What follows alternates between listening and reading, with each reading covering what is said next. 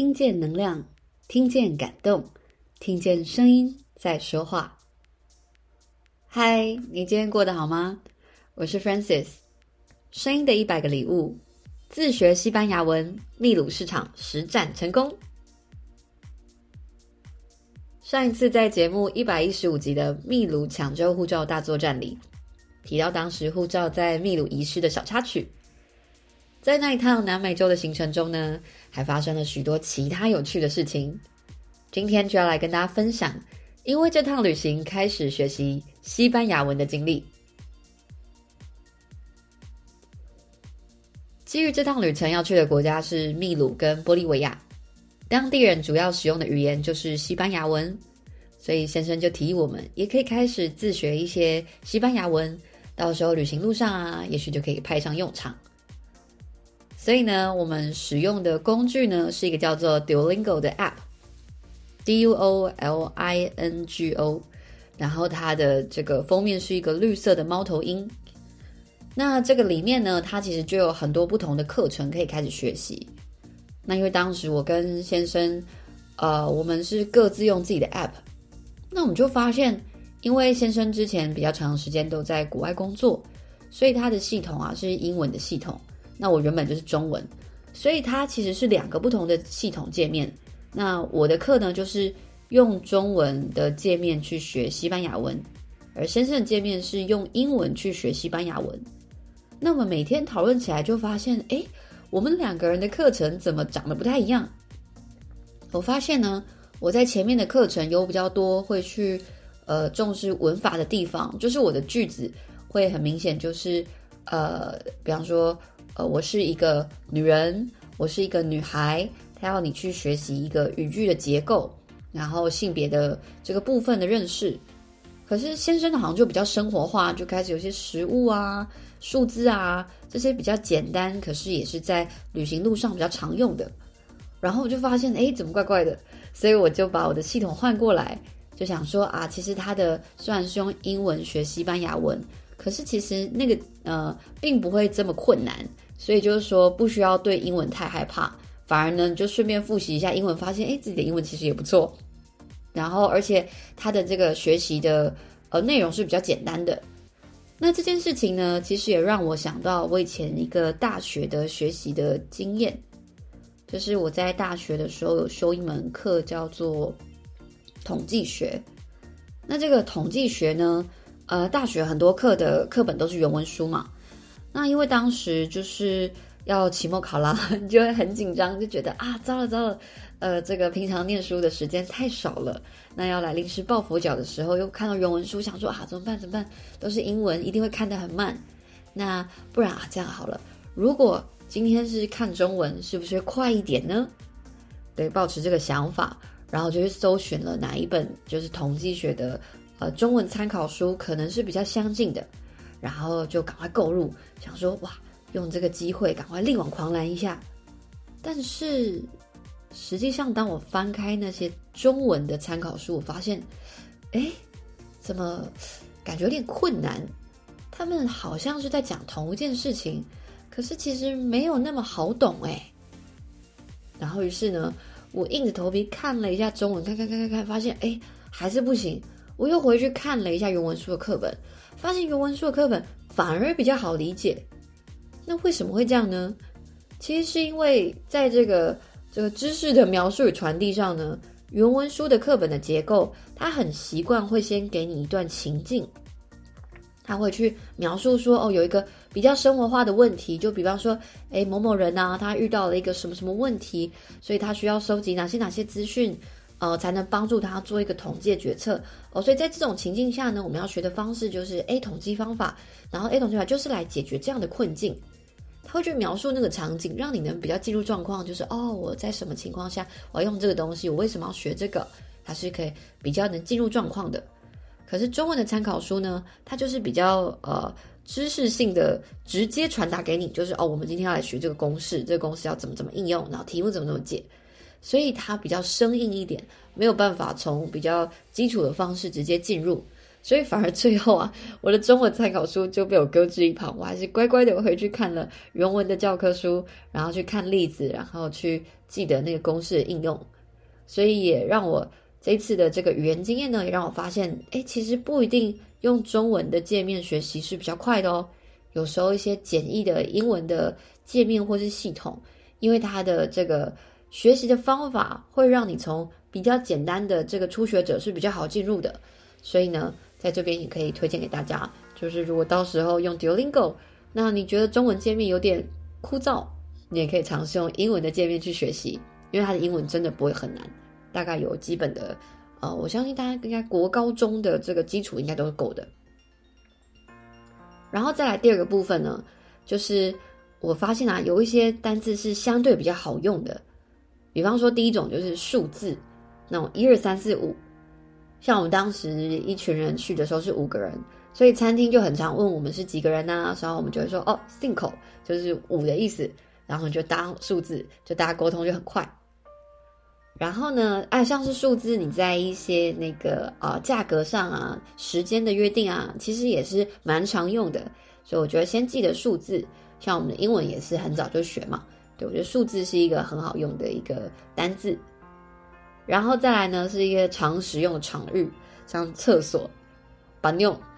对，我必须说，其实我我在讲西班牙文啊，我常常都觉得，哎，可能不是很标准或什么，但是在旅行路上啊，重点是对方听得懂你讲什么就好了。所以我觉得就不要太呃挑剔，然后也不要对自己有太大压力，反正就先讲，对方听得懂，听不懂的话你就转换一下发音，应该就可以。然后再来是一些呃生活常用语，比方说谢谢啊，gracias 啊，或者一些请啊、早安、再见这些。如果说呃你有包团啊，或是跟当地的朋友啊这样子打打招呼，也可以呃增进彼此的感情。再来呢，还有另一种是我觉得。食物的种类，因为我们在国外嘛，肯定是要点餐，但是不见得每一个地方的菜单都会有英文，所以但是菜单基本上就是它一定会有一些什么肉类，就比方说鱼啊、猪啊、鸡啊这些肉类，如果可以看懂这几个字，大概也知道说哦，这是一个什么样的料理，我觉得也算是蛮实用的，所以就可以从这些单字先学。那在学的时候，我就可以想象说啊，我如果到时候到哪里到哪里，我就可以跟他这样讲。那个学习动机其实是蛮强的。而且啊，我觉得还有另一点很有趣的就是，在这个过程中呢，你会跟你其他的语言学习经验会有连结。比方说，呃，西班牙文的很多单字啊，其实它会跟英文有点像，所以你就会发现哦，这个就是可能是英文的什么，然后我把它的音转一下，它就会变成是呃西班牙文。然后这个例子呢，等一下我在下面一个跟司机交涉的地方，我们再提。然后另一个啊，是我也没有想到它会跟这个台语和日文有连结。比方说，我那时候看到西班牙文的面包，它叫做胖。我想说，哎，台语阿妈好像也会讲胖。然后我印象中那个是不是从日文来的？然后我就在想说，会不会其实是曾经那个面包可能是呃西方人。大航海时代啊，或者是什么时候西方人传过来的？那当时西方人去日本嘛，那日本后来殖民台湾，所以在这些语言的流转，它其实会有一些相似性。那后来我有在跟朋友聊到这件事情，发现呃很多地方的食物的发音可能会有相似，比方说茶，它可能就有发差，或是 tea，它可能在不同的国家都会有相似的发音。这也会跟我们的就是人呃不同的种族啊，在呃，不同国家的发展的历史是有关的，对，这样子在想学习就不单单只是语言这件事情，它会跟你的其他的学习经验有关，其实也会觉得蛮有趣的。那这样子学的时间大概是两个月吧。后来我们实际到秘鲁的时候呢，其实真的是有派上一些用场。那除了平常生活的呃跟当地的可能餐厅的人沟通啊，或是司机沟通之外呢，哦，我们在有一次呢。那个我们在从秘鲁到玻利维亚的时候，我们是搭巴士嘛。可是其实这个是跨国的边境，所以呢，当时的司机都会看一下我们的证件。那其中呢，就是我们的伙伴有一个人，那个司机就觉得，嗯，这个证件是不是比较不太一样，跟他的认知有点不同。然后，所以他那时候就讲了一大串，但类似就是有点是，嗯，我觉得你可能不能搭上这个巴士。哇！可是我们时间都算好了，我们就是一定要搭这个巴士。然后那时候我就在想说，啊，我应该要跟他讲，这个是呃，可能是大使馆或是这一类的什么，呃，说可以，那这个字要怎么讲？我就想到了，就是 consulate，应该是一个类似那种代表处或什么外交的那种呃工作的职称，然后在西班牙文它叫 consulado，我就说哦，consulado 啊，不，OK，对，因为他们的 OK 跟英文是一样的，都是 OK。对，然后就听到这关键字 consulado，OK，然后那个司机马上说好，OK，那你可以上去，哇，就马上解决这个问题。然后还有第二次是呃，印象更深刻的就是在一个传统的市场，那时候在秘鲁嘛，那传统市场想当然而当地的人就不会特别跟你讲英文啊，然后有没有英文，他都是写西班牙文。那那个时候有人推荐说，我们可以去买一个果菜汁，因为就是呃当地的蔬果汁啊、果菜汁都很值得试试看，所以我们就找了一个小摊贩，然后就是一个呃大婶在卖这个果菜汁。那当时他一开始我们就问他价格，就比方说哦，他可能说四块钱，就当地的货币四块钱，我们想说好，那就四块。可是当我们要把这个果汁拿走的时候呢，因为大家想就是果汁嘛，就像我们的这个手摇杯，我们就想说哎外带啊，然后。大婶就突然涨价哦，坐地起价，他说：“哎，不是四块，是五块。”然后我们就觉得啊，怎么会这样子呢？就是在这个诓骗我们外地人吗？还是怎么样吗？然后我们就想要理解这件事情，那大婶就叽呱叽呱，然后就我们有限的猜测呢，是他的手势，我们在猜他可能是要讲说，哦，因为我坐在这里喝才是四块，可是我们要外带是五块，当然就是我们的假设，他是这样讲。然后我就想说，哦，不行不行，我要告诉他说，你一开始没有告诉我们，所以我就把我脑袋里有的字就是你，然后呃没有说，还有我们这几个单字全部放在一起，然后很义正言辞的把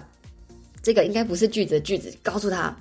比方说应该是什么 do not hablar nosotros 之类的，然后一串字其实我也不太知道在讲什么，但是这是我仅有学会单词哦，但是那句话一出来哦。大神就愣了一下，然后他就觉得好算了，然后他就摇摇手就放我们走了。我想说，哎，有用。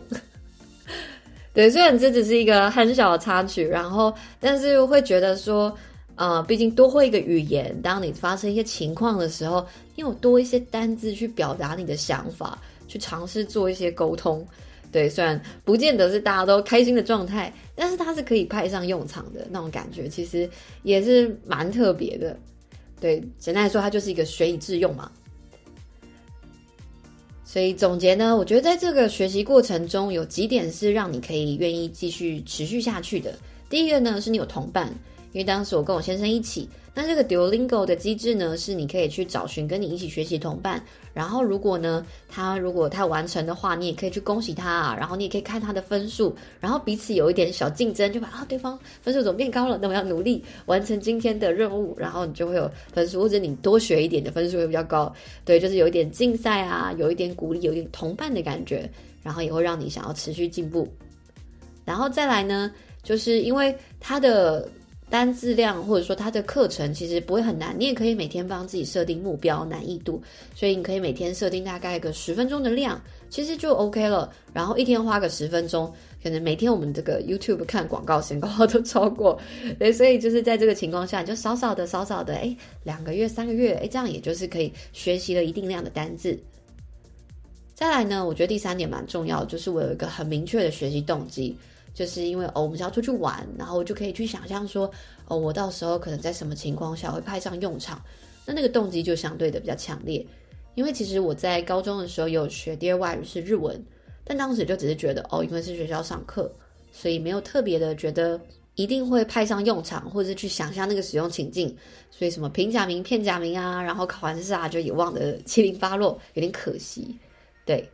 所以我觉得有这个有同伴，然后每天少少的练习，有明确的动机，都是让这段学习的经历其实蛮愉快的一个原因。学习了一个新的语言之后呢，其实不只是旅游途中，你会更愿意尝试沟通，对于其他的语言学习也会更有兴趣。如果之后啊，大家会去使用不同语言的国家。其实也可以考虑看看用一些免费的方式啊，因为现在有很多 App，或者是有很多线上的学习课程，你都可以去试着学习一下别的语言，然后来增加我们的旅途乐趣。本节目由一群喜欢声音的朋友一起共同录制而成。如果你喜欢我们分享的内容，欢迎您订阅我们的 Podcast，给我们五星评分。也邀请您在 Apple Podcast 留言分享你的收获与感动，这将是给我们持续制造礼物的动力。我是 Francis，我把声音当做礼物送给你。